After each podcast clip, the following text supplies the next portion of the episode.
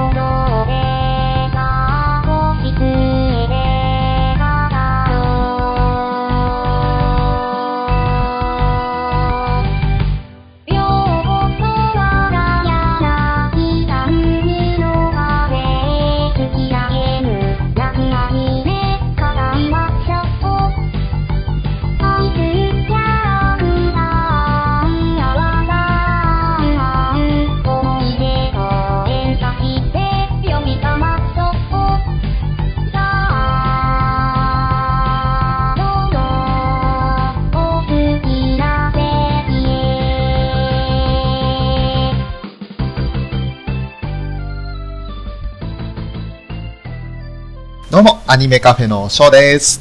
ブラキングでございます。本日もよろしくお願いします。よろしくお願いいたします。うん。えー、それではですね、まず早速なんですけれども、えー9月のですね、15日まで募集を受け付けておりました、はいはい。えーガンダムユニコーンのプレゼント企画のうん。当選発表から、はい。はい。まあ、あのー先んじて、ツイッターの方では、その、公表させていただいてまして、で、そはいちらをご覧になった方はね、あの、いただいたんですけれども、うん。今回ですね、なんとちゃんなかさん、ダブルチャンス賞までご用意いただきまして、まあ、太っ腹。ええだから11名の応募の中から、1名だけではなく、さらにダブルチャンスでもう1名当選があったとねいうことになって、え。大盤振る舞いですよ。はい。詳しいその動画内容などは、このブログの本文の方にですね、リンクを貼らせていただきますので、そちらもぜひご覧いただければなとは思いますけれども、うんまあこの場でちょっと結果をね、発表させていただきたいと思います。はいはい。はい。まずは、えー、厳正なる阿弥陀くじ。もう今回は2ターンではございませんでした。そうですね。もう複雑に張り巡らされたロードを通ってね。はーい。そして行き着いた先にいたのが、カササギさんでしたね。いやー、おめでとうございます。おめでとうございます。まずはそのカササギさんのもとに、あの、パンフレットと、そして、機動戦士ガンダムサイドストーリーズのゲーム、こちらが送られたということになっております。おめでとうございました。はいありがとうございますそして、そのダブルチャンス賞に輝いたのがですね、はい。なんと、私、ブラキングということでね。ありがとうございます。えー、あの、本当に、チャナクさんありがとうございます。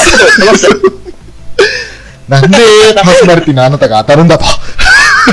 いやね、びっくりしましたね。ね、カササギさんのお隣にたどり着いて、ああもう最初のカササギさんの当たった時点で俺の名前が見えてたんで、えあ、やったと思いました。え 一応、2回目の時にね、1回名前隠し直してたんですけれど、明らかに、あ、ここの、いたのはウラキングさんだって分かる状態でそこにたどり着いちゃいましたんで。そうですね。ね。わあわあわあ、当たったと思いました。えウラキングさんの元にも、また同じように機動戦士ガンダムサイドストーリーズ、プレイステーション3ソフトが届いたと。いあうこと、で。あこれ、ガンダムユニコーンですね、僕の。あ、ユニコーンでしたか？失礼いたしました。そうですね。ユニコーンの方届いですね。はい。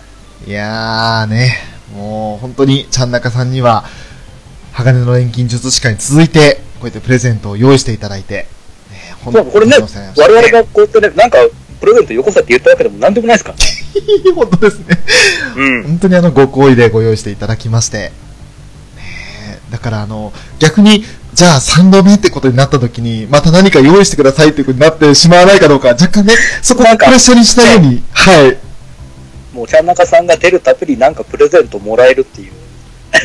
のが確立されつつありますけど、もうね、あの、そんなこと気にせずにまたね、次回もまた別の企画で参加していただきたいなとは本当に思っておりますので、そうですね。ねえ、ちゃんなかさん、あの、何も用意いただかなくて結構ですんで、またアニメカフェに来てくださいね。ぜひ、もう、来ていただけることだけでも皆さんのプレゼントですから。そうですよ。おっしゃる通りですよ。最高のプレゼントですよ。うん。ねえそして改めて、笠崎さん、えー、ウラキングさん、おめでとうございました。ありがとうございます。はい。ということでですね、まあ、今回はそんな、あのープレゼント企画の、その要因ともなりました、うん私どもアニメカフェの、えーお便り投稿ですね。はい。はい。こちらの紹介をさせていただくお便りパート6となっております。うん。8月の27日から9月30日までいただいたお便りを紹介していこうと思いますので、どうぞよろしくお願いいたします。よろしくどうぞ。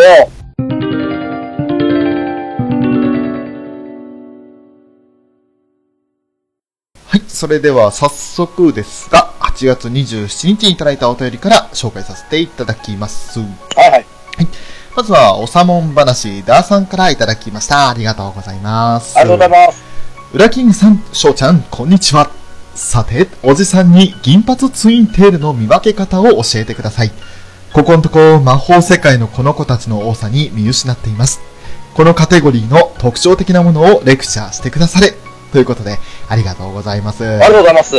えっと、レクチャーと言われましてもというところは若干あるんですけど、これはね、正直ね、来た時、あれ誰だって思って、どのキャラだったって言って、ずーっと考えたんですけど、もう僕ちょっと本当に、魔法世界じゃないんですけど、はい。ほ星野瑠璃しか出てこなくて、機動戦艦なでしこのルリちゃん。なでしこ B の館長ですね。ねえ、そう。確かに銀髪ツインテールとやってパッと思いつくキャラクターがいなかったんですよね。そうなんですよ。た多分名前を出されたら、あーあーあーってなるんでしょうけど、うーん。人の取っかかりがまずこう思いつかないっていうね、我々。そうですね。黒髪ツインテールって言ったら、ニッコニッコニーってのは出てくるんですけどね。そうなんですよね。ねあの、大、大金が宇宙のお方がね。ナンバーワンが出てきますけど、うん。うーん、銀髪と言われましてもね、なかなか思いつかないですよ。で、魔法世界のこの子たちって、その魔法世界にちょっとショーが立ち入ったことがないので、なるほど。ね、あの、なかなかね、ちょっと魔法世界関係のお話のアニメがちょっと経験不足がありまして、うん。えー、だからね、ちょっと、私ども、レクチャーできるほどの知識がないという、逆に、逆にレクチャーしていただけるとね、ありがたいですよね。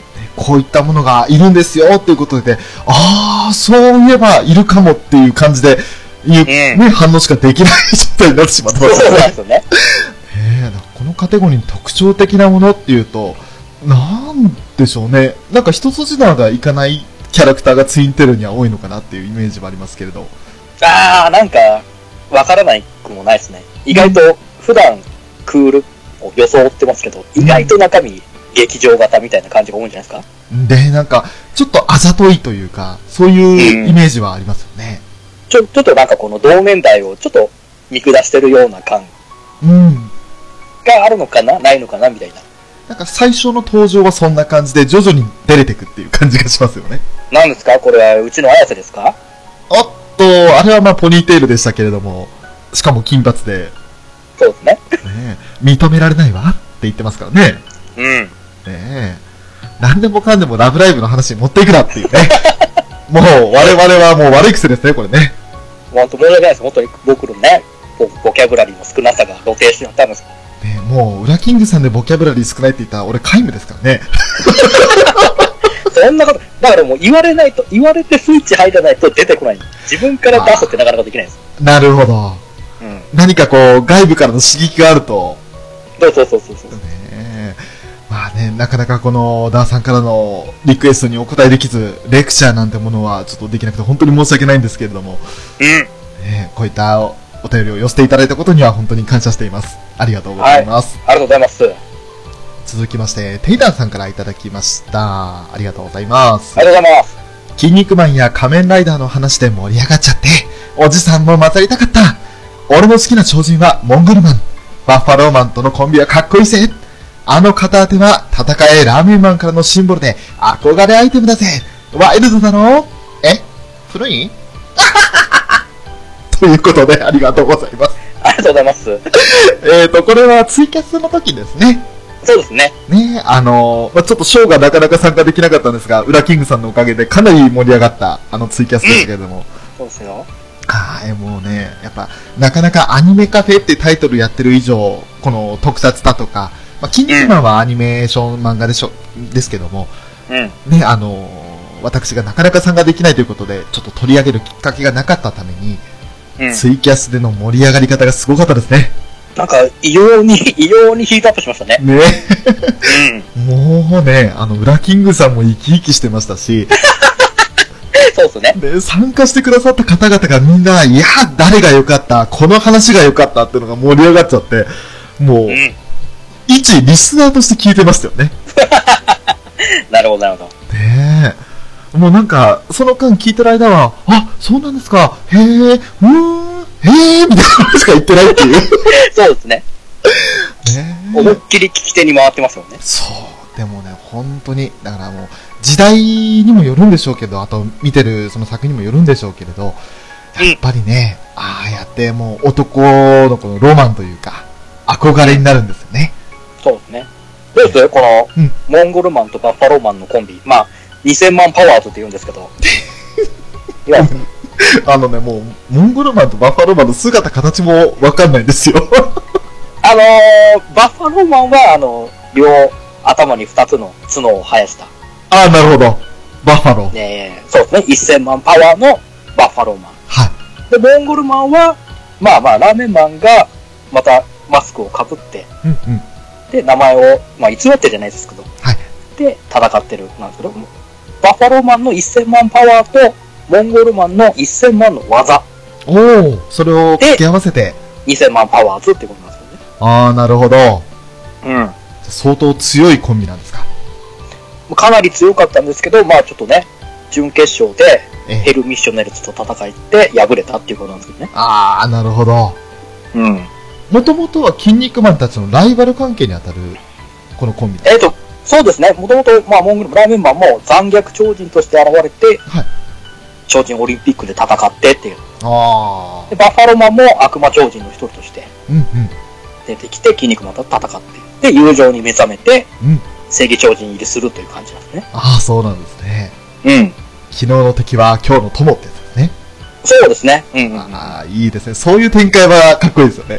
そう。でね、片手で、あの、二人して片手をしてるんですけど、右肩、左肩に、はい。こう、塔、塔って書いてあるおお。片手を当てて、それがもうどっちどっちこの、スピンオフ作品の戦いラーメンマンという作品でも同じように、片手を当ててるんですよね。ええかっこよかったですよ。うん。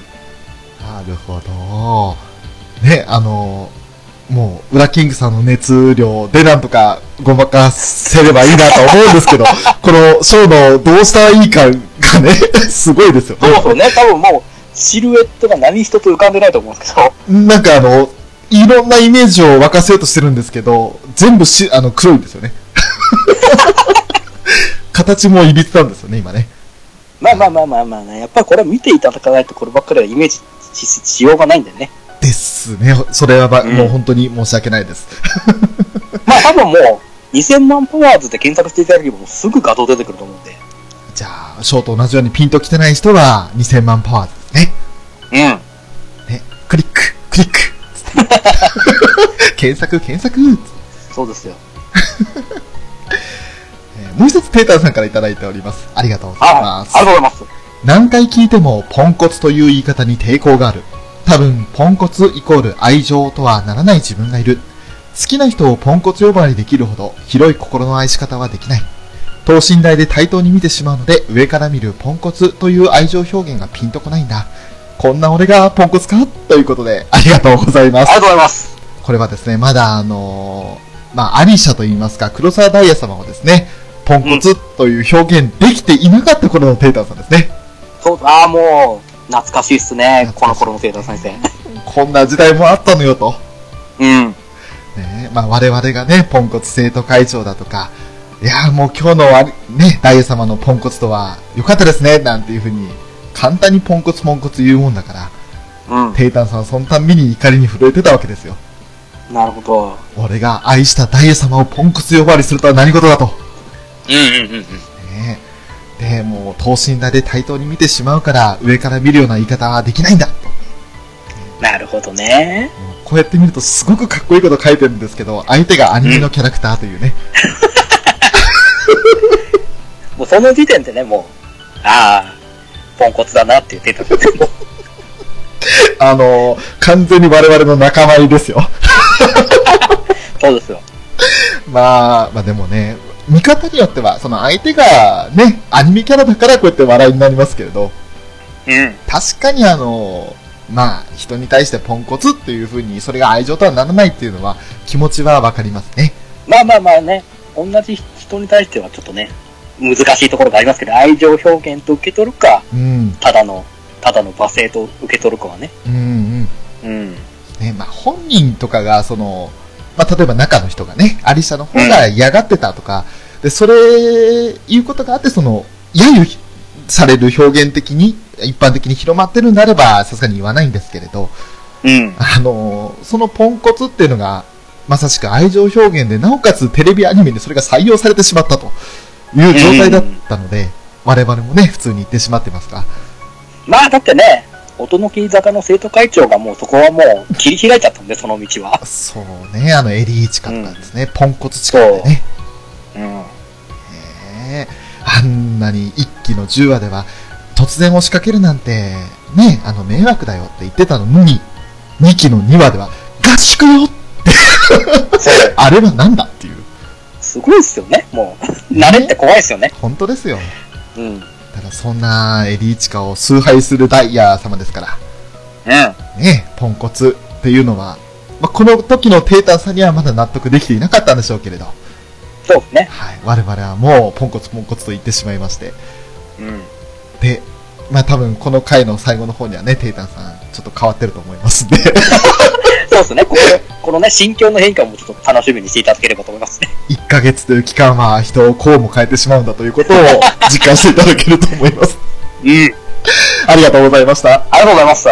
えー続きまして、先ほどプレゼントをご提供いただきました、ちゃんなかさんからいただきました。ありがとうございますあり。がとうございます。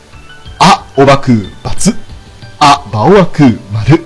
という一つの一言二言で いただきました。うんありがとうございます。ありがとうございます。あのー、ガンダム UC 会で、あ、おばく、あ、おばくって2回言い直されたんですけど、残念ながら失敗してしまいまして、うんそれをね、あの、ラキングさんがケラケラ笑ってるという、もうね、面白くて。ね、惜しいって言ってね、惜しいあの、冷静にあパンテあ違う違う。まあ、あの、冷静に聞いたら、後で聞いたら、大変失礼な言い方ですよ。もうね、兄さんの気持ちがすごくよくわかった。いや、でもね、口回らんすよね、これね。まあね、これはね、噛む言葉ですよ、アーバーワクーは。うーん。なんでこんな、ね、あの、衛星の名前にしたんでしょうか。ねえー、あ、バオワク。あの、3回ぐらい言ったら多分噛むなっていう、連続で言ったら噛むなって感じしますよね。うん。ねで、ちゃんなかさん自身でこれ、あの、UC 会を聞き直していただいて、その失敗してるところをね、なかなかにも いやいやいや、もう間違いに気づいていただけて、もうこうやってね、直していただけるのはまた、これでちゃん中さんも一つ成長かなと思いますから、う、なんで上から目線なんですか？えーちゃんなかさんありがとうございました。ありがとうございます。続きまして、初投稿ですね。マスターはじめさんからいただきました。ありがとうございますあ。りがとうございます。えーガンダム UC 会拝聴3人のユニコーン愛がすごく伝わってきて、終始鳥肌ものでした。楽しい放送をありがとうございました。シナンジュのコンソールは上下が欠けています。エピソード2だと登場は2秒くらいだったようなということで、ありがとうございます。ありがとうございます。えーまずですね、マスターはじめさん、あの、朝ぬぱのマスターさん。はい。ですね。わちゃんなかさんつながりだとは思うんですけれども、我々のこのユニコーン会を聞いていただきまして、はい。えーまあユニコーン愛が伝わってきたと。で終始取り上げたものだったと。ありがたい限りですね、も本当ですね。まあ、我々も確かにあの、熱はこもりましたけれども、う。はい。ね、ここうやってあの楽しく聞かせていただいたっていう風に言っていただけるのは本当に嬉しいことですね。うん。そしてその、本編の方でね、ちゃんなかさんがおっしゃってた、あの、朝のパのマシタさんがおっしゃったんですけど、っていうことで言ってました、そのシナンジュのコンソールなんですが、もともとその連邦用に作られたモニターに対してジオンのそのコンソールを組み込んだので、うん上下ね、あの円形のモニターとは違って上下が欠けてしまってると。はい。でその画像も載せていただいて、うん。俺一瞬これ見たときに、あ、プレイステーションポータブルの裏面だって思っちゃったんですけど、なるほどね。ああ、確かに確かに。イメージとしてはそんな感じですよね。そうですね。で、なんか、ああ、ああ、ああ、こういう風になってたかと思って、で、エピソード2を見直したら確かに、本当にわずかなカットで、このシーンが描かれてましたね。すごいですね。このね、本当に2秒のカットを、ね、ね抜け目なく拾うっていう。うーん。その方がよっぽど愛が詰まってるじゃないですか、そっちのが。いや、本当ですよ。うんうん。このコメントをいただいた後に、マスタさんのあのブログを読ませていただいたんですけれど、はいはい。まあ、ガンダムのそのタグに含まれているブログ、すごく熱のこもった内容ばっかりだったので、うん。ねあのーもしガンダムユニコーン、その他ガンダム作品に興味のある方、これを聞いていただいている方は、ブログ本文の方にマシタさんのブログの URL を貼っておきますので、うんよろしければそちらからね、あの、マシタさんのすごいガンダム愛に満ちたブログを読んでいただけると、より楽しんでいただけると思いますね。はい。はい。マシタさん、ありがとうございましあた。りがとうございました。えー、続いて、フェザーノートさんからいただきました。はい、ありがとうございます。ありがとうございます。これ2件続いてるんで1件いっちゃいますね。はいえー、UC 会面白かった。逆シャーから時間を空けて作られた作品ですが、これまでのシリーズと見事に整合性が取れ、宇宙世紀を統括してると思います。あ、総括か。はい、総括ですね。そうですね、ごめんなさいね。えー先代から託された遺産が後代にとって呪いにしか思えない。マーセナス家、ビスト家、ザビ家、それぞれの事情をく交えて語るいい作品でした。ブライトが飾ってるアムロの写真は逆シャーの時に春のカメラで撮ってたんじゃなかったっけ？ということですね。ありがとうございます。いやーフェザーさんもね、あのー、マシタさんと同じように有志会聞いていただきまして、はい。えーやっぱりあのー、もともと作られた方というか、脚本、その原作の方と違う方が作ってる作品ではありますから、はいはい。ね、あの、時間を空けたのもあるんですけれど、それ以上にその、うまく、初期というか、まあ、初代から、ゼータ、ダブルゼータ、逆シャーと、その、歩んできた宇宙世紀の歴史を、さらに、その、一つの物語として、こういった歴史の中で宇宙世紀は動いてきたんだよっていうのをユニコーンは見事に描いてましたよね。そうですね、本当にもう綺麗にあの、100年の流れとして、うん。ね綺麗につなげて、ああ、すごいな、すごいな、と思いますね。最初の宇宙世紀0年、まあ、つまり元年のところから、100年の呪いというのをうまく描いたなと、本当に思いますね。そうですね。うん。ね本当にね、このフェザーさんの書き方ですよ。ねえ仙台から託された遺産が高大にとっての呪いにしか思えない。もう、まさにですよね。そうですね。ね祈りを呪いに変えたニュータイプという存在ですよね。そうです、そうです。ねえで、マースナス、ビスト、ザビ、それぞれが本当に、あの、まあ、要するにリディと、バナージと、そしてミネバですけれども、うん。ね、お互いの思惑が、そして思いが重なっては途切れてっていう、それの繰り返しではありましたけれども、はいはいはい。難しい作品を見事に感情とキャラクターの心情とともに描いてますよね。もうだってね、その、ね、もともとマーセナス家、ビスト家、ザビ家ともう、親がね、築き上げてきた、その、しがらみ云々に囚われながらもね、あの子供の3人が、うん。うまいこと、うまいことどうにかしよう。もう新しい時代を作っていこうっていうことですよね。そうですね。うん。そして、ブライトが飾ってるアムロの写真。これはハロのカメラで撮ったんじゃないかっていうことだったんですけれど、はいはいはい。えーこれのご指摘をいただいてから改めて逆車を見直してみたんですが、うん逆車の時に、まあ、あの、アムロが乗ってる車って左ハンドルの車なんですよ。はいはいはいはい。で、その助手席にハロが乗ってるんですよね。うんうんうん。で、後部座席にはハサウェイとクエスが乗ってるんですけれど、はいはいはい。ユニコーンで映ってるのはその左肘を車にかけながら片手運転してるアムロなんで、うん。まあ、あの、サイドミラーの側から、ハロが撮影したっていう感じに撮れるんですよね。ああ、なるほどね。はいはいはいはい。多分、劇中で描かれていない運転シーン以外で、ハロがピヨピヨ飛んでて、パシャッと写したっていう写真なのかなと。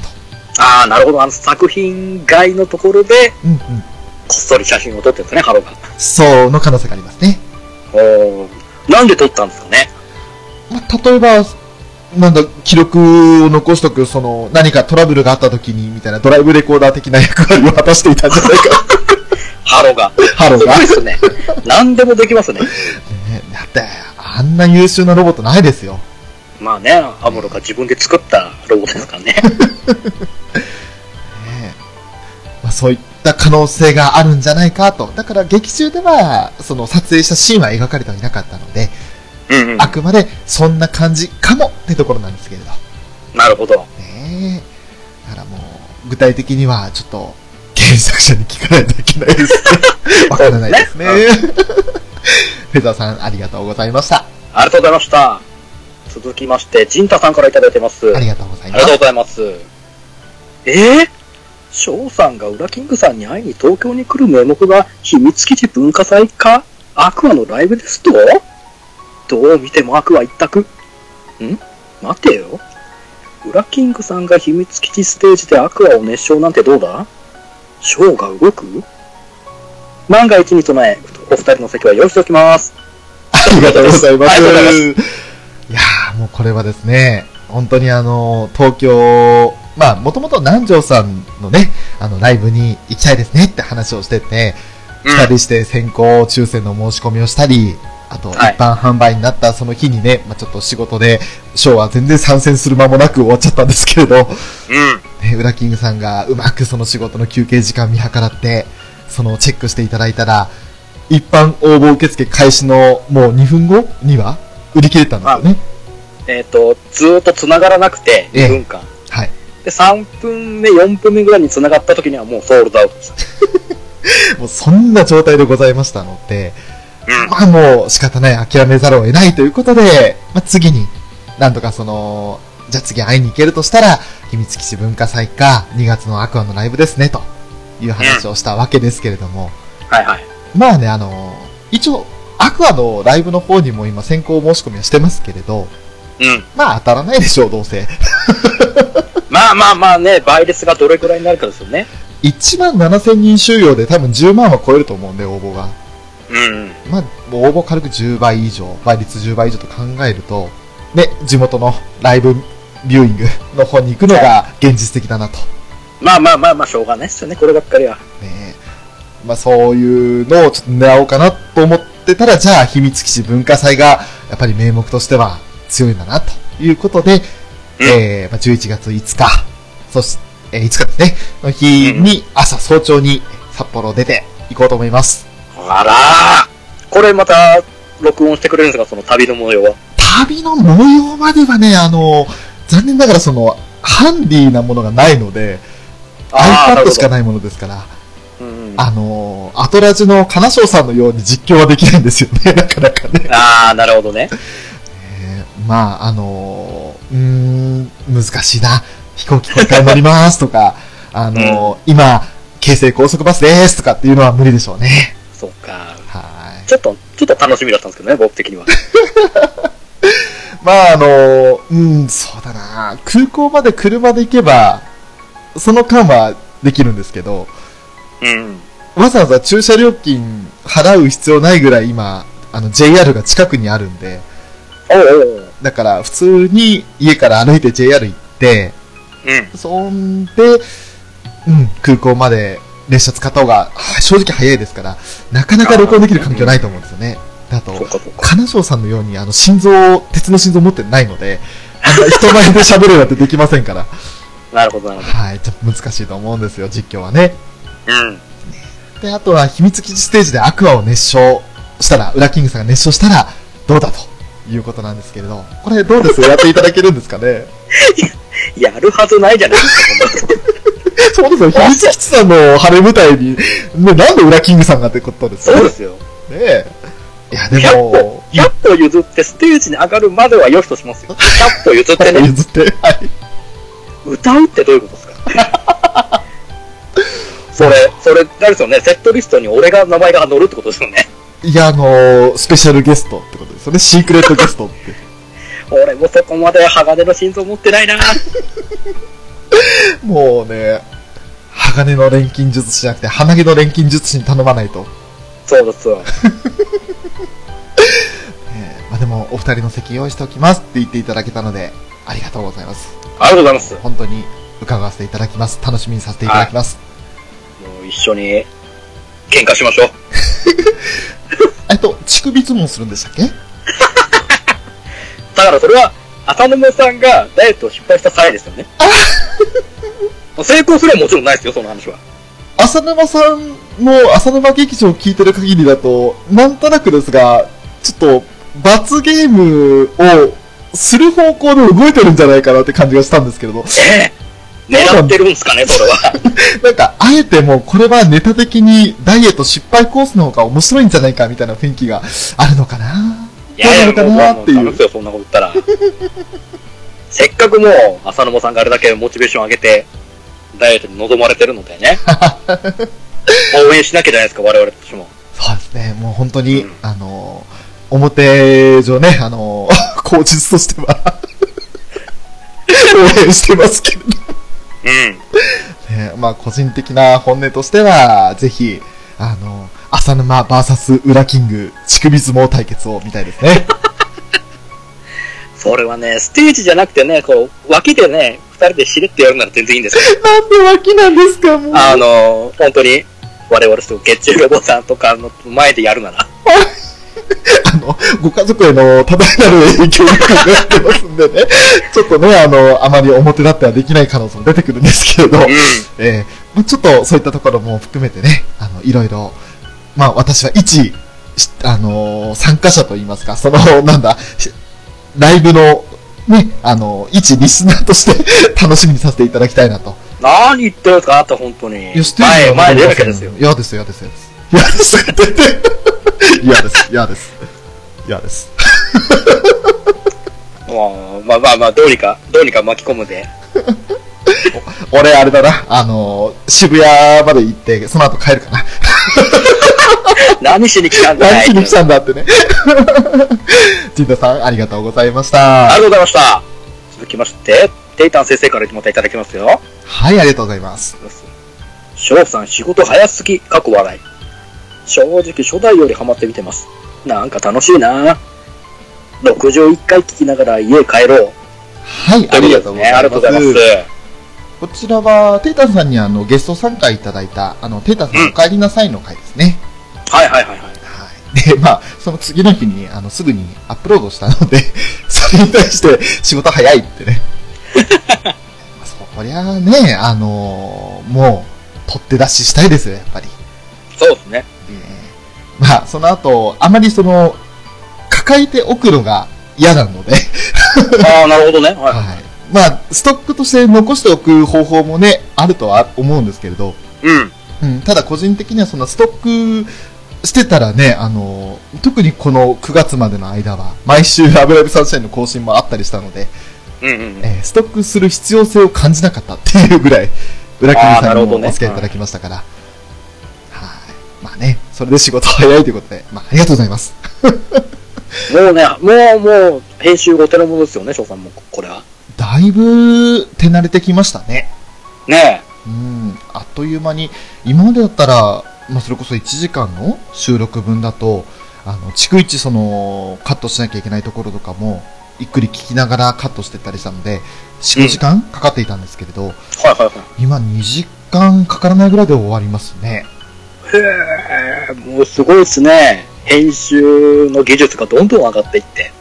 あと、それこそあの、冒頭のアニメカフェ始まるよのところとかはもう音源を作っているので、ただ、ああ、もうもう、それ用にちゃんと作ってるんですね。はて、あ、もうはめるだけでいいと。まさにまさにその通りなんですよ。うん。だから、そういったところが、その、まあ、手慣れてきた、こなれてきたってところはあるんでしょうね。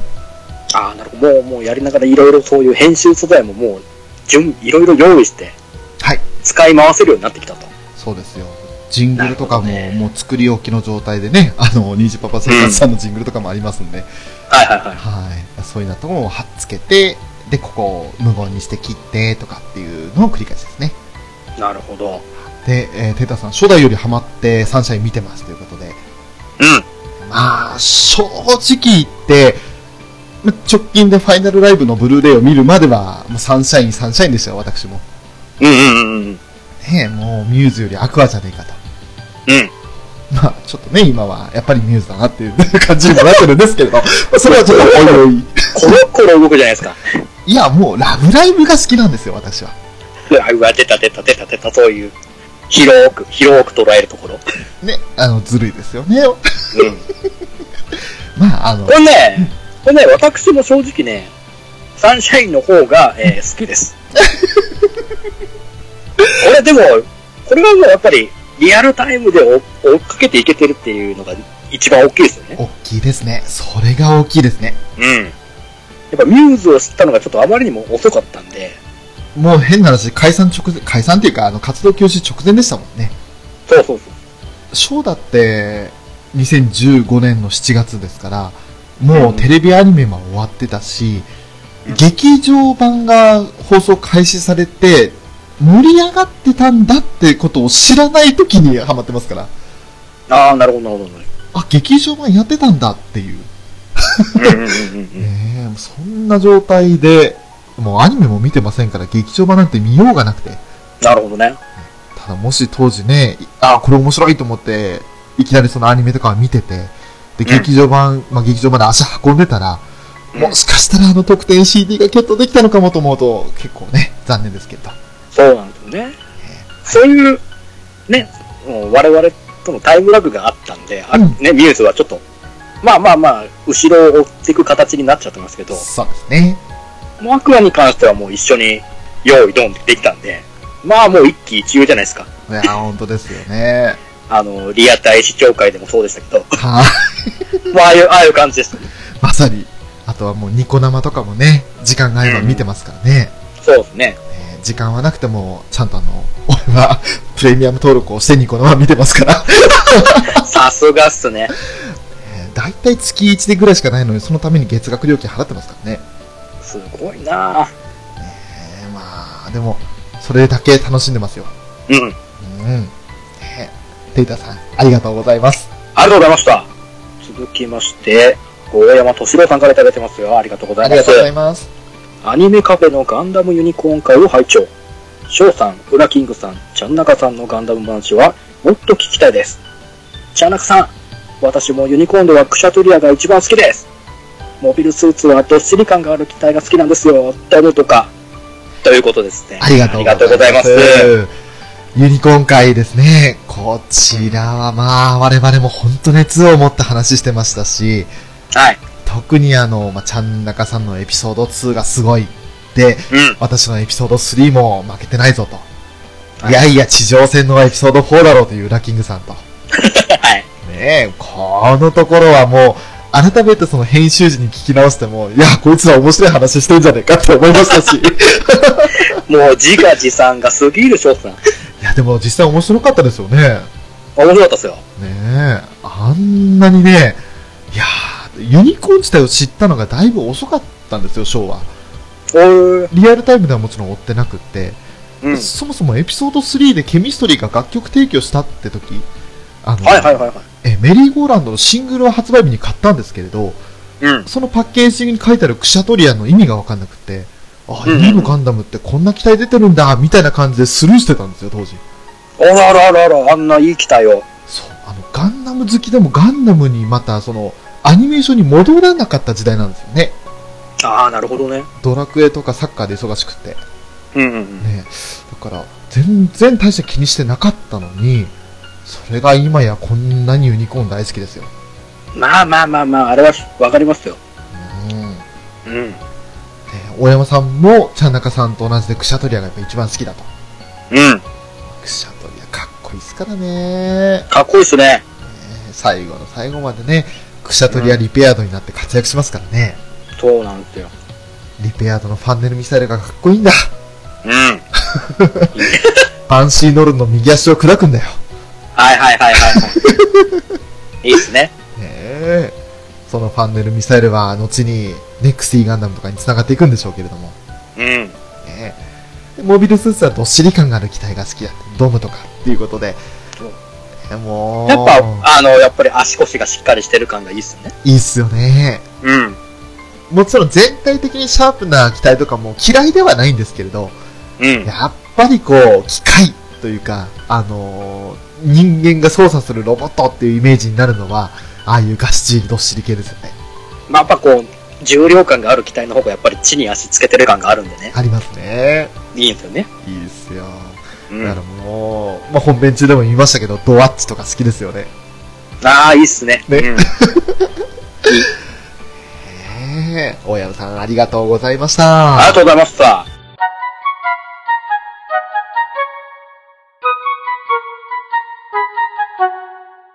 続きまして、テイターさんからいただきました。ありがとうございます。ありがとうございます。考察を聞くたびにニヤニヤしてる。いろんな予想が面白いな。水着が誰か？丸の猫舌が楽しみすら。泳げないダイヤは僕と一緒でいいな。で、もう一つ。062、62回聞いて、自分の地帯を聞く悪影響ですよ。ということで、ありがとうございます。ありがとうございます。えーと、こちらはですね、まず、あの、10話の予想をしてる、あの、パート9の話ですね。はいはいはいはいはい。うんはい。で、パート9で、その、まあ、要するに我々は、マリと、うん。えーカナンに泣かされたわけですよ。うん。もう、うわんわん泣きましたよ。投げましたね。で、その後に、水着着て、ああ、水着会だね、と。あの浮き輪に浮いてるのは誰だろうね、と。うん。ね、この水着は、誰も、あの、ファーストファンブックでは着てない水着だと思うんだ、と。うん。ね、泳げないって言ったら、ダイヤ様かな、とかっていうはいはいはい。話をしてたわけですけれども。うん。ねえまあ、実際に答えとしては、ルビーちゃんだったと。うん。いうことなんですが、泳げないダイヤという設定はテータさんと同じでいいなぁというふうにおっしゃってましたなるほど。必ず自動ってことね。ねえだから二人で砂浜でデートしたいという妄想がテータさんの中できっとかき立てられたんでしょうね。なるほど。ねデートしちゃえばいいのに。え なんかすっげえ適当な言い方でしたね、今。もうだちょっともう投げっぱなしがひどすぎましたね。あまりにも。申し訳ない。あとは、まるちゃんの猫舌が楽しみづらってことだったんですけど、まあ、猫舌どころかもうがっついてましたね。もうね、あの、シャイニー、シャイニーの、その、まあ、丼もそうでしたけども、もうすごいガッガッガッガッ食ってて、その後カレー、次の日のカレーもすっごい勢いでしたもんね。もう、おかわりずらって言ってましたもんね。2回おかわりしてた。うん。だ、だからあんな丸々としたボディが生まれてるわけですよ。さすが花丸ですね。そうっすよ。ねえ。まあでも、あれが丸ちゃんの可愛いところですよ。うん。うん。でも、もし2期があるとしたら、やっぱり、花代ちゃんみたいなダイエット会があるんでしょうか？いやー、あってほしくはないなーと思うんですけどね。へ え。そして、まあ、62回ではその、テータンさんお帰りなさいっていう回だったんですけれど、うん。こちらがその、やっぱり自分の地帯ということで、こっぱずかしい部分をね、うん。さらに聞き直すということで。で、まあ、こんなにラブライブ、特にサンシャインにハマったのは、アニメカフェの悪影響だろうと。なるほどね。もう、だって、被害者、もう数名いますもんね。わた 我々わかる中で。いやそうですね。アニメカフェを聞いた中で、ラブライバーになりつつある人が結構いますからね。まあ、ひどいもんですよ。本当に。本当にあの、皆様方、ご迷惑をおかけして申し訳ございません。いやー、まあそれだけ我々自身が楽しんで、で、それを楽しんでいただけてるっていうことなのかなと思いますね。そうですね。うん。ありえーありがとうございます。がとうございました。あ続いて、虹パパ生活さんからいただきました。ありがとうございます。りがとうございます。第61回拝聴シャイニー今回の3年生のやりとり、同じく涙が。そして、マリーの激走からのビンタからのハグには、推しにならざるを得ない。ということで、ありがとうございました。ありがとうございます。パート9ですね。うん。まあね、本当にもう、この3年生のやりとりがね、もちろんこの9話もすごかったんですけど、うん。これを前提にした最終回でも来ましたからね。まあまあまあ、もうあれはもう本当に、この3人にするなよって翔太も言ってましたからね。ダメだってこの3人に話させちゃって。そう。もうね、あの3人が集まって何か神妙な話をすればね、すぐ泣けます。まあまあまあまあ、もう、もうそういう風に頭にインプットされちゃってますからね。はい。もうあの、アクアの犬ですよ。パブロフの犬ですよ。うん。そしてマリーの激走からのビンタ、からのハグ。あのね、幼少時代のハグしようっていうあのカナンのセリフが重なって見えるわけじゃないですか。はいはいはい。あれがやばいわ。分かっていながらも、2回3回見ても、うん。もうダメっすよね。あのね、繰り返し見れば見るほどね、その、分かってるからこそ、来るぞ来るぞっていう、その、待機状態で涙が出ますよね。あ、もうもうもうスタ、もうスタンバイ、スタンバイってことです。ねあの、涙スタンバイですよね。なるほどね。本当にね、今思い出しただけですでに泣きそうになってるんですけど。まあでもね、あの、ビンタから、ビンタもだってあの、ミューズの時で言えば、海ちゃんがほのかをパーンと叩いたのと同じじゃないですか、構図が。うんうんうん。で、しかも、カナンがもともと1年生の時に、ほのかと同じように、ああの、スクライドしようって提案してるわけですから。ああ、なるほどね。はいはいはい。提案者も同じ。で、それに、まあ、最初は渋々ながらも同意して一緒にやり始めて、で、提案者が諦めたり、何か嘘をついたり、そういったことをしたときに、それを正したのも、またその海ちゃんなりマリだったわけですよ。ああ、そうかそうか、なるほどね。だから本当にね、あのーここも、子さんというか、無印の時から見てる人には、ああ、同じことだ、同じことやってるっていう、どのグループも同じ悩みを抱えてるんだっていうことになるわけですよ。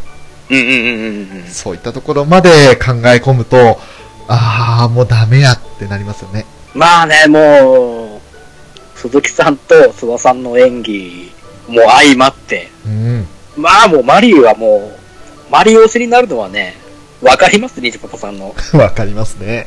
うん。本当に。いやーね。もうだから、こうやってラブライブの話し始めたらね、何分あっても足りませんから。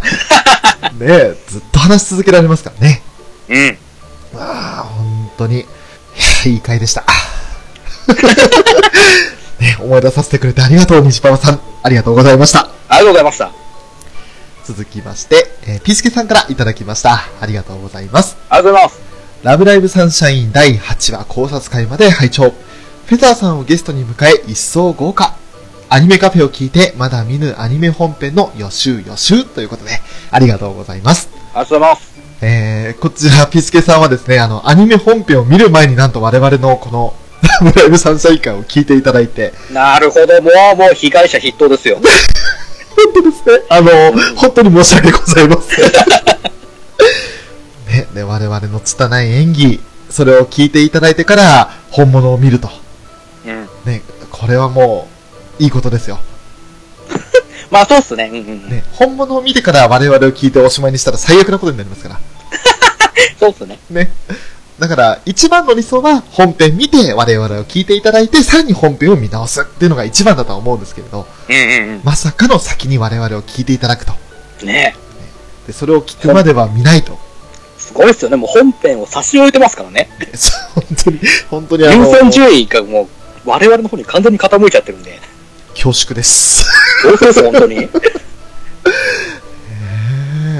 そして、その時は、まあ、第8話からフェザーさんをゲストにお迎えして、はい。ねフェザーさん、け賞味あの、3回、参加いただいたんですけれども、そうなんですよね。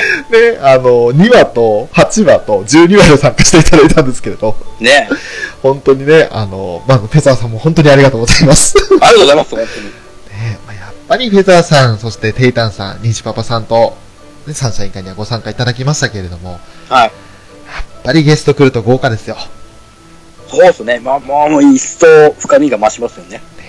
ね一緒になって、いやーどう思った、ああだ思ったっていうふうに言えるのも楽しいですし、うん。やっぱりその、まあ、ショー、そしてウラキングさんが気づかない着目点っていうのが絶対におそれぞれにありますから、はいはいはい。でそこを見て、おー、なるほどっっていう新しい視点の開拓にもなりますから、うん。いいですよね。ですね。まあ今度は座談会という場できっとご招待させていただくことになるとは思うんですけれども、はい。よね、その時はぜひよろしくお願いいたします。ろしくお願いします。続きまして、フェザーノートさんからいただきました。ありがとうございます。ありがとうございます。こちらはあの、62回のテイタンさんお帰りなさい会ですね。うん。テイタン座談会聞きました。こういう話は修学旅行の夜やりなさいよ。ということで、えーとりあえず今度、テイタンさんをコブラツイストで締めるつもりです。という。もう、ありがとうございます。ありがとうございます。まず、おっしゃる通りですよね。修学旅行の夜ね、あの、布団かぶって、その当直の先生が来ても、バレないようにね、寝てるふりしながら話す内容ですよ。そうですね。ね まあ、キャッキャウフフしてましたね、あの時は我々も。本当にね。まあ、楽しかった。ね、そんな風に話したテイタンさんを今度コブラツイストで締めるということで、まあこれはあのサンシャインネタですね。そうですね。9話でちょうどあのヨハネがダイヤ様をコブラツイストで締めたんですけれども、うん。ね、まさにフェザーさんが、もうヨハネ推しですから、そうですね。ね、ダイヤ推しのテイタンさんを締めるというのが構図的にぴったりなんですよ。そうですね。もうぴったりですね。ね。だからもう本当に、これはもうありがとうございますって感じになりますけれども。ね、テイタンさんね、またあのー帰ってこられた時に、これ聞いて、ギャーって言うんでしょうか？どうなんですかね。え受けて立つなのかなわかんないですけどね。ーフェザーさん、ありがとうございました。ありがとうございました。続きまして、藤本さんからいただきました。ありがとうございます。ありがとうございます。こちら初投稿いただきましたね。ありがとうございます。えー、休止中のロボット配りのモビルスーツ談義は楽しかった。唯一、悩みまくるバナージュを指して、これが神優だったら精神崩壊してますよという発言はちょっと違うなと思いました。神優はニュータイプとして人間の持つキャパを超えたからああなったんですよということでありがとうございます。ありがとうございます。まずですね、あの、藤本さん、我々のこのガンダムユニコーン会聞いていただけたということで、本当にありがとうございます。ありがとうございます。モビルスーツ談義は、まあ我々どのモビルスーツが好きだってことで、白熱しましたからね。まあ、もう、ね、三者三様の色が出せたなと思いましたね。でしたね。うん。あの時ほどね、楽しい時間はなかったですよ。うん。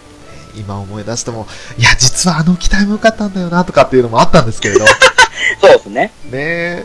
でもそれでも、ちゃんなかさんはクシャトリア、うん。ショーに至ってはシルバーバレットとかっていう 話もあったりして。ねそうですね。え。そしてロトですよ。うん。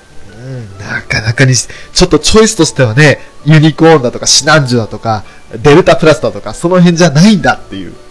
ねもう、もう、もう、完全に、外に、外に行きましたけどね。ねえ、濃ゆいところに行きまして、シルバーバレットって何よっていう話に、人によってはなると思うんですよ。まあ、そうでしょうね。名前だけ聞いても、え？ってなりますよね。劇中ではシルバーバレットって言われてませんからね。ねそうなんですよね。え。だから最後、ね、あの、ネオジオングにボッコボコにされるやつですよって言わないとわからないっていう。うん。で、それ言ってもわからない人もいるかもしれないっていう。まあ、そうですね。割と、いろんな機体ボコボコにされてますからね。ねまあそれでも、あとはその、まあ、バナージね、あの、エピソード4のところで、うんうん。だいぶその、まあ、ダグザさんを失い、ギルバーさんを失って、自暴自棄になってしまってたよねって話があったんですけれど、はいはい。そこで神優だったら精神崩壊してますっていう発言で、確かにその通りっていう発言でみんな同意があったんですけれど、うんうんこ。こはちょっと違うんじゃないかっていうご指摘ですね。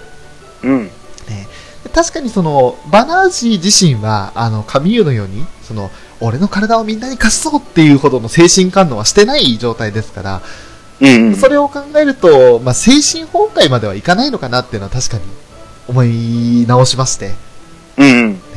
まだまだね、あのー作品理解が不足してるのを感じました。まあまあ、これはやっぱり、人それぞれまた感じ方も違うんで、うんうん。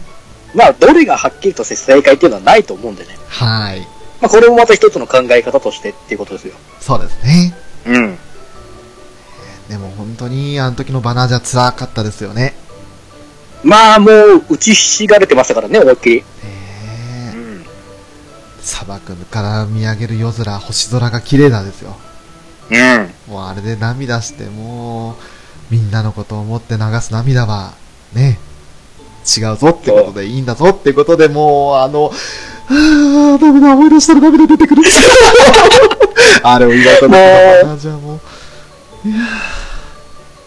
まあまあまあ、まああれはね、もう、ジンネマオンパパがね、ねもういいようにもう大人と、大人の階段登らせてくれたんで。え、ねえ。いやー、すごかった。本当にあの、お父さんが輝く、あの、大人の男が輝く作品ですよ。ですね。ねえ。藤本さん、ありがとうございました。ありがとうございました。えー、続きまして、ピスケさんからいただいていますよ。ありがとうございます。す。ユニコーン会拝聴ちゃん中さんの拾い方が毎回下を巻くほどうまい。今回も本当に笑いました。翔さんの3人をまとめながらをも自分もうまく説明し、ウラキングさんの渋いコメント。3人ともマジプロス。ありがとうございます。ありがとうございます。いやー、こちらもですね、まずあの、ちゃん中さん、やっぱり拾い方はもう、さすがの一言ですよね。あの、本当に一語一句逃さないですよね。ねえ。だから話もよー膨らみますし、と、まあね、もう盛り上がるんですよ、本当に。もう、ちゃん中さんのレシーブ力には本当感謝感謝ですよ。ね。そして、もう恐縮ですが、もう、もうまとめるなんてそんなまとめることは全然できてませんよ。ただ、あの、3人でね、楽しく話ができればいいなと思って促すようには努力はしてますけれども、うん。やっぱりもう、ウラキングさんのコメントですよ。要所をついた。で、もう、ど、どの立ち位置になるかなってなると、まあ、ここになるんだろうなっていううん感じですよ。もう、ちゃんなかさんのレシーブ、そして、ウラキングさんじゃない、俺のトスにウラキングさんのアタックですね。ああ、まあまあ、そういうことになるか。ねえ。うん。これでもう、相手がたとえイタリアだろうが何だろうが勝てるぞと。大きく出たな。あの、すみません、バレーボールって今どこ強いか分かんないので適当にイタリアって言ったんですけど、どうでしょうね。ロシアとかブラジルでしたっけ？今強いの。だったかな？うん。まあちょっと男子と女子ってまだ強い国違うんでしょうけれど、うんちょっ。とこの辺はね、バレーボールのが大好きなあの、陣太さんに聞かないと分かんないかもしれないですが、そうですね。ね、それでもう3人ともマジプロスってことで、いや、本当にありがとうございいます。やいや、もうとん、もうとんでもないです。もう、プロなんておこがましいっすからね。いや、おこがましいっすよ。う本。当に。でも、その時にあの、まあ、返信としてね、あの、鋼の錬金術師の時よりはさらに打ち解けて話したと思いますというふうに返させていただいたんですけれど、うんうん。まあ、あの本当に、やっぱり、初対面というか、初対生ではなかったので、うん。ね、そしてあと、まあ、私ちょっとぶっ込んだんでね、うんうんうん。冒頭でいきなりね、そうっすね。いきなりやらかしてくれますからね。ねあれのおかげであの、何やってんのっていうのもありましたし、何やってんの？いろいろ楽しい回にはなりましたから、なりましたね。ね。えー、まあ本当に楽しい話をさせていただいて、ねまた次回ね、違う作品で同じように3人揃う時を楽しみにしてます。はい。ピスケさん、ありがとうございました。ありがとうございました。続きまして、虹パパ生活さんからいただいてますよ。ありがとうございはい、ます。ありがとうございます。えー、今日、結構たくさん続いてるんで一気にいきます。はい。まず、第62回拝聴陣太さん参加のあの伝説会並みの伝説会では、雑談会かと思ったらラブライブ会でした。ごちそうさまでした 続きまして、えー、59、60回拝聴ユニコーン会熱々です。話していることががっつりわかるシリーズは、面白さ倍増、いや、通常の3倍です。おお。出だしの楽器大賞には度肝を抜かれました。はい。今回のプレゼントにもお一人お願いします。もし当たった場合は、代わりの品を出しますんで。続きまして、とあるピスケさんが作品見てからがいいと言ったので停止ボタンを押しました。楽しみは取っておこう。そして、ちゃんなかさん渾身のガンプラ、クシャトリア見てみたいですね。ということです。はい。ありがとうございますますまずは62回ですね。こちらはあの、テイランさんお帰りなさいっていう回でしたけれども。うん。はい。ここちらがですね、陣太さん参加の、あのー座談会。ね、当時は無印の座談会でしたけれども、あ、あれやっぱり伝説会なんですね。やっぱり、だって、裏キングさんが出てきましたからね。もう、そうですね。もう、もう、ぶっちゃけ私のデビュー作と言っても過言じゃないぐらいかなっていう。そう、あのー、未だにスカイプ上ではね、浦木イングさんなんですけど、もうアニメカフェにおいては、あそこで本来の裏キングさんが出てきましたので、そうですね。ね、あの時の、やっぱり新婚コントもそうですけれど、ね、あれは伝説ですよ。もうね、してやられましたね。それこそアトラチさんのようにエンドレスエイトやるんだったら、まず最初に取り上げられる 話ですよね。なるほどね。ねえ。もう、確かに伝説会。で、雑談会かと思ったらラブライブ会でしたということで、これは本当にあの、ごちそうさまでしたって言っていただけたんですけど、すいません、期待を持たせてしまって申し訳ありませんでした。はい。えーそして、あとはユニコーン会ですね。はいはいはい。これはもう、やっぱりあの、ご覧になってる方にとっては、我々の話してる内容とか、その注目点というのも、あの、あそこ良かったよねとか、ああ、なるほどっていうふうに思っていただけたかと思うので、うん。でその点はやっぱり面白さ倍増。いや、通常の3倍です。これはもうオペレーターっぽいですね。ね 戦闘の息は通常の倍、いや、3倍の速度でこちらに向かっていますっていうような感じですけれども。いやいやいやいや、怖い怖い怖い怖い。ねニジパパオペレーターのこの切羽詰まった言い方がいいですよ。もう、なんか、それはもう落とされる船っぽいじゃないですか。そういう報告をする船はね。落とされそうになったゼネラルレベル、レビルの、あれ、いつもレベルって言っちゃうんだよな。あゼネラルレビルの、えーオペレーターさんかもしれないですね、ニジパパさん。あ。わあ。じゃあ、あそこで戦死されたということで。ゼネラルレビルは、あの、落ちたんで、多分、あの、ニジパパさんには地球で待つご家族があって、いるんで、あの、なるほどね。ね、だからあの、可愛い子供たちのために俺は帰らなきゃいけないんだって言って、オペレーターですけど、キルボアさんって。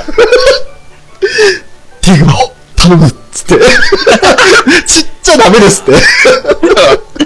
ダメですよ、もう。でも、そして出だしのガキ大将には度肝抜かれましたって、本当にあの、申し訳ございませんでした。本当ですよ、本当に。我々も度肝抜かれてましたからね。ちょっとね、あの、だいぶ、録音開始ボタンを押してから10秒ぐらい間があったんですけれど、うん。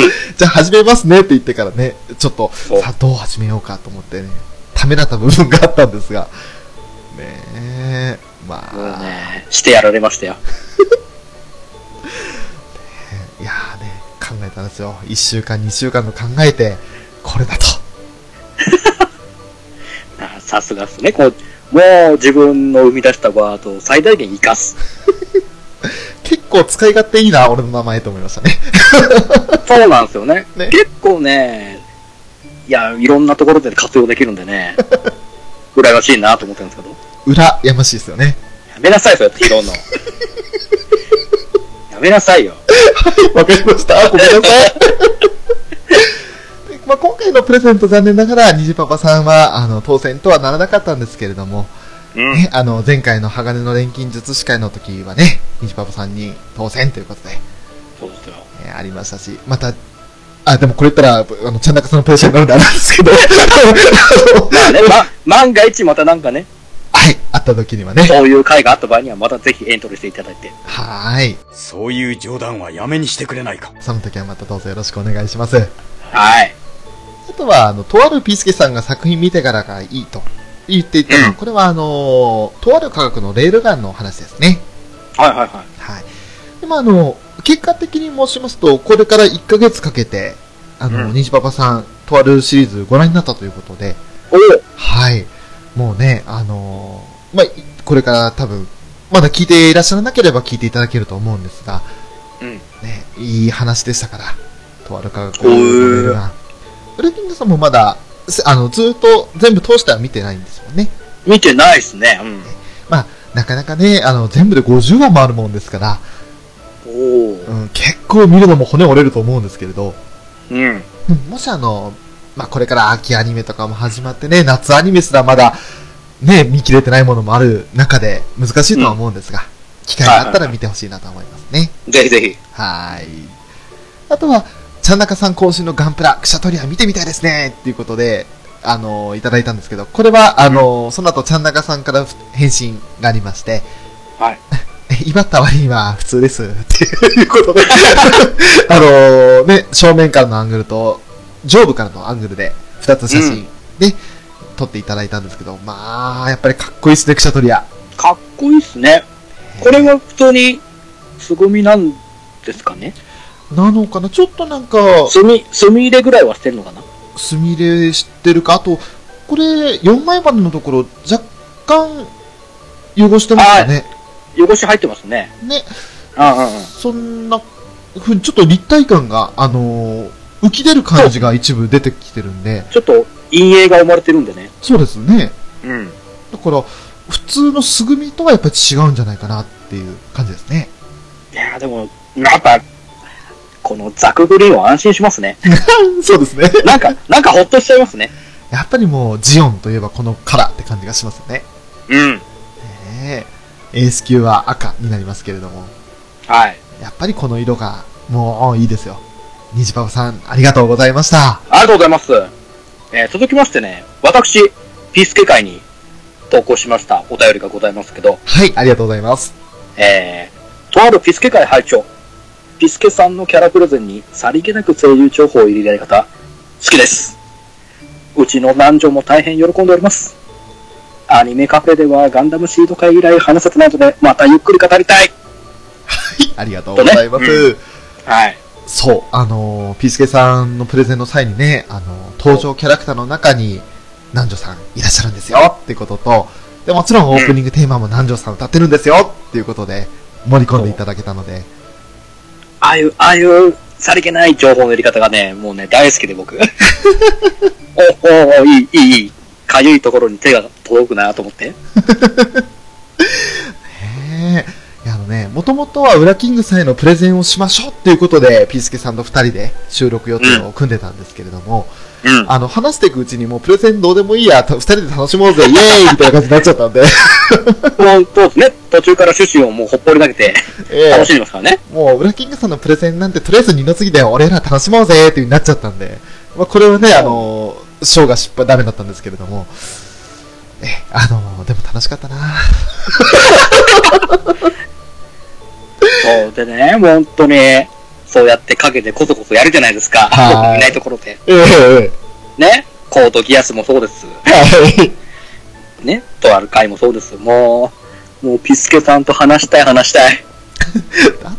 あの、俺らがね、これやりましょうかって言った中で、ウラキングさんに聞いたら、それ見て、まだちゃんと見てませんっておっしゃったんで、あ、じゃあ、じゃあダメだなって、見てない作品を、その、まあ、ラブライブの時は別でしたけど、うん。なんかやっぱりそうやってね、あの、先に情報入れてしまうのもったいないかなっていうのもあったんで、ああ、なるほどね。はい。もうね、特にその、取り上げたのがね、とあると、とあの、とあるシリーズと、そして、コードギアスだったんで、うん。うん、特にコードギアスあの2期の方がすごいですから、ああ、はいはいはいはい。はいえーそれのところでちょっと遠慮しちゃったというか、さすがに、ここにウラキングさんを巻き込んだらまずいなっていうのがあったんで、ああ、気使ってくれたんですね。そう、前回一般は結構ね、大きく影響して、未だにこのラブライブという形で、影響してしまってるんで、なるほどね。はい、前回2位、3度立て続けになってくるとね、ちょっと、あの、私、歩道、歩道じゃねえな、もう逮捕されますんで。なるほど。まあまあまあまあまあ。ピスケさんとはまたね、違う回で。あれですか、シードデスティニーですか？ああ、いいですね。月中ロそこボさんの。でまた、はいまたあなたたち昼まで話すんですか？いや、もうさすがにそれやんないです。あのー、ピスケさんもね、今、大変忙しいと言いますか、まあ、タイムリーな話題ですけれども、うん。ね、あのー、ご子息様になるのかな、ご息女様になるのかな、あのー、3人目のお子さんが、はい、あうん。のー、もう、生まれるということで、できたということで、ね、はいめでたいですね。おめでたいですよね。うん改めてこの場でもおめでとうございます。おめでとうございます。ねだからこれからまたね、さらに忙しくなるとは思うんですけれども、はい。もし可能な範囲で結構ですんで、参加できるよってことになった時には、ぜひ、また話しましょう。はい。ぜひともよろしくお願いします。よろしくお願いいたします。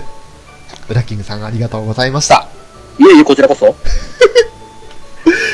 えー、続きまし続きまして、て。えー体調の悪い隊長さんからいただいてますよ。ありがとうはい、ありがとうございます。アニメカフェ5960ガンダムユニコーン会を拝聴。はい。ダグダさんのセリフ。自分で自分を決めるたった一つの部品だ。なくすなよ。このセリフは翔さんの声だからこそグッときた。ユニコーンの機体はマニアックなのが多いし、よく動く。よくよく考えたら、アナハイムも企業だから、一般入社や専門高専があってもおかしくないですね。プレゼント希望っす。ありがとはい、ありがとうございます。うございます。まず、ダグザさんのセリフ、今、ウラキンさん噛んじゃいましたけれども、なるほどね、そこは、ああ、申し訳ない。ねえ自分で自分を決められるたった一つの部品だ。なくすなよううです。ん。うん。もうあの、バナーズの胸元をね、心臓の部分を指で刺して、うん。ああいう風にもう語りかけるダグザさんはもう、かっこいいですよ。なあ、まあまあ、もう、これはもう、素晴らしい、素敵な大人ですね。いやー、かっこいい。で、その後のね、威嚇でいいバルカン撃てっていうあのセリフと、うん。で、そして爆破させて、最後にメインモニターにロケランぶち込まして、と、ねえそして、バナージーって言って散ってくんですよ。うん。いやー、ダグザさんですよね。そうなんですよね。もうエク、もうエコーズ大好きですってことですよ。本当にもうね。であとはもう有志の機体はマニアックなのが多いし、よく動く。でよくよく考えたら、アナハイムも企業だから、そういった一般入社とかあってもおかしくないですねってことなんですけど。うまああのね、あのーよく動く。で、それもしかも CG とかじゃなくて手書きの作画で描かれていたっていうのがユニコーンのやっぱり評価されてるところなんですよね。ん。そうっすね。うんうんうん。あれ、コマ送りで見たら、あの、それこそそのダグダさんが殺された後、バナージが怒りに任せて、ね、あのーそれこそアンジェロの、はいはいはい。あれ当時はギラズールか、うん。その両手両足をもう切り裂いた後に、くるっと反転、宙返りしつつ、宇宙空間に宙返りしつつ、シナンジのビームをかわすシーンがあるんですけれど、はいはいはいはい。あそこもね、作画、手書きの割にはめちゃくちゃ滑らかなんですよ。そうっすね。もう CG のかのように動いてますもんね。ねえ。そういった動きとかもすごく評価されてる部分で、自然と見せてあの勢いと、そしてもう、なんというか、表現がね、あの、一段階上に行ったという感じですよね。まあ、そうっすね。もう、もう、作画さんのもう苦労の賜物ですよね。ねえ。いやーね、だからもう本当にユニコーンは見どころたっぷりで、うん。この話したらまたね、面白くなってきちゃうんですけれど。ぜひともまた、そういったところにも注目しながら、さすがにあの、いちいちコマ送りしてると、場合によってはストレスにもなるので、うん。でも気になったシーンとかはゆっくり見直すっていうのは、面白いと思いますね。そうっすね。はい。隊長の悪い隊長さん、ありがとうございました。ありがとうございました。続いて、え、また、ウラキングさんという方からいただいてますね。ありがとうございます。し、しらじらしいかな。え、あの、ユニコーン会に対してですね。ねはい機体名をうろ覚えで間違える集体。申し訳ない。拓也がアナハイム高専の一学生のくせにユニコーンの回収案を通す。アストナージがいないことをいいことに。そして3人とも足腰がしっかりした機体が好きで一致。かっこ笑い。プレゼント希望ということで、えー、ウラキングさんありがとうございます。いいえ、こちらこそ。あの、うろ覚えで間違える集体ってことなんですけど、これは、あの、ロトを間違ってしまったんですよね。そうですね。はいはいはい。ねえねえそして、あとはアナハイム高専の一学生の拓也がユニコーンの回収案を通す。そう、ユニコーンあの、フルアーマー化のよね、案をいきなり通して、しかももうやっちゃってるっていうね。やっちゃってるっていうね。ど、んな力があるんだってことですよね。でもあの、きっと、バナーズたちが地上にいる間に、その、回収案とかをプレゼンというか、して、それが通ったんですよね、きっとね。すごいっすね。ねえ。でもあんなゴテゴテって言ったらあれですけれど、うん。よく、まあユニコーンだから動かせたっていうところもあるんですかね。まあそうでしょうね。普通にあれだけゴテゴテくっつけてたらね、ねあの、デンドロビウムとかじゃない限り無理ですよね。そうですね。うん。いやアストナジがいないことをいいことに言って、まあ、そう、アストナジさんは、同そうですよさ第二次ネオジオン構想でもうやられてますから、爆風で吹っ飛ばされて。そうね。はい。もうね、あのーケイラさんと、うん。その、サラダをね、作って食べる約束をして、で、も、まあ、あの、ケイラが捕らえられちゃうんですよね。そうですね。うん。ね、リガツィからほっぽり出せて宇宙空間にほっぽり出されて、うんあのクソ強化人間ですよ。ねえ。誰とは言いませんよ。誰とは言いませんよ。うん。ええただ、その、まあ、まあ、アムロもね、自分のミスだって言って、あのフィン・ファンネルが過剰に反応してしまったみたいなことを言ってましたけれども、うん。あれのせいで宇宙空間にブワッと放り投げ出されて、うん。お亡くなりになって、はい。その亡骸を見たときに、ね、まあ、うろたえてましたね、アストナイさんは。そらそうっすよ。せっかくのサラダがってことですからね。そこ？そこじゃないでしょ。まあ、そこも大事ですけど、そう。うん、まあ、本当に。うん。まあ、そんなアストナイさんがいないから、一応そういう回収案とかを出す、その、メインメカニックっていうのがいない状態だったんでしょうね。ねまあ多分。あの、ネイラーガラミはいないと思いますけどね。ねえ。仕技術屋が多分いない感じですからね。ね。あのじいさん、あのじいさんを抱き込んだってことですかね。あー、あのじいさんは、名前なんて言いましたっけね？忘れちゃいましたけど。そう。ね、あの、感じ的にはなんかそう、技師長的な感じですよね。でしたよね。うん。わしはこっから一歩も動かんぞとかって言ってましたもんね。そうそうそうそうそう。ねあの人がやっぱり、そうか。まあ、勝手な、あれですけど、ぽいなって。まあでも本当に、そういった登場人物とかも含めてね、あの、拓也がちょっと台頭してきたってのは意外ではありましたね。うん。ねで、3人とも足腰がしっかりした機体が好きっていう。そうこれ。はもう、もう満場一致でしたね。もう、もうみんな言うことなしですかね、この、この意見にはね。ねえ。やっぱドームは好きですよ。うん。いいっすよ。ねえ。ブラッキングさんありがとうございました。いいえ、プレゼントいただきたいんで、こちらこそ。ね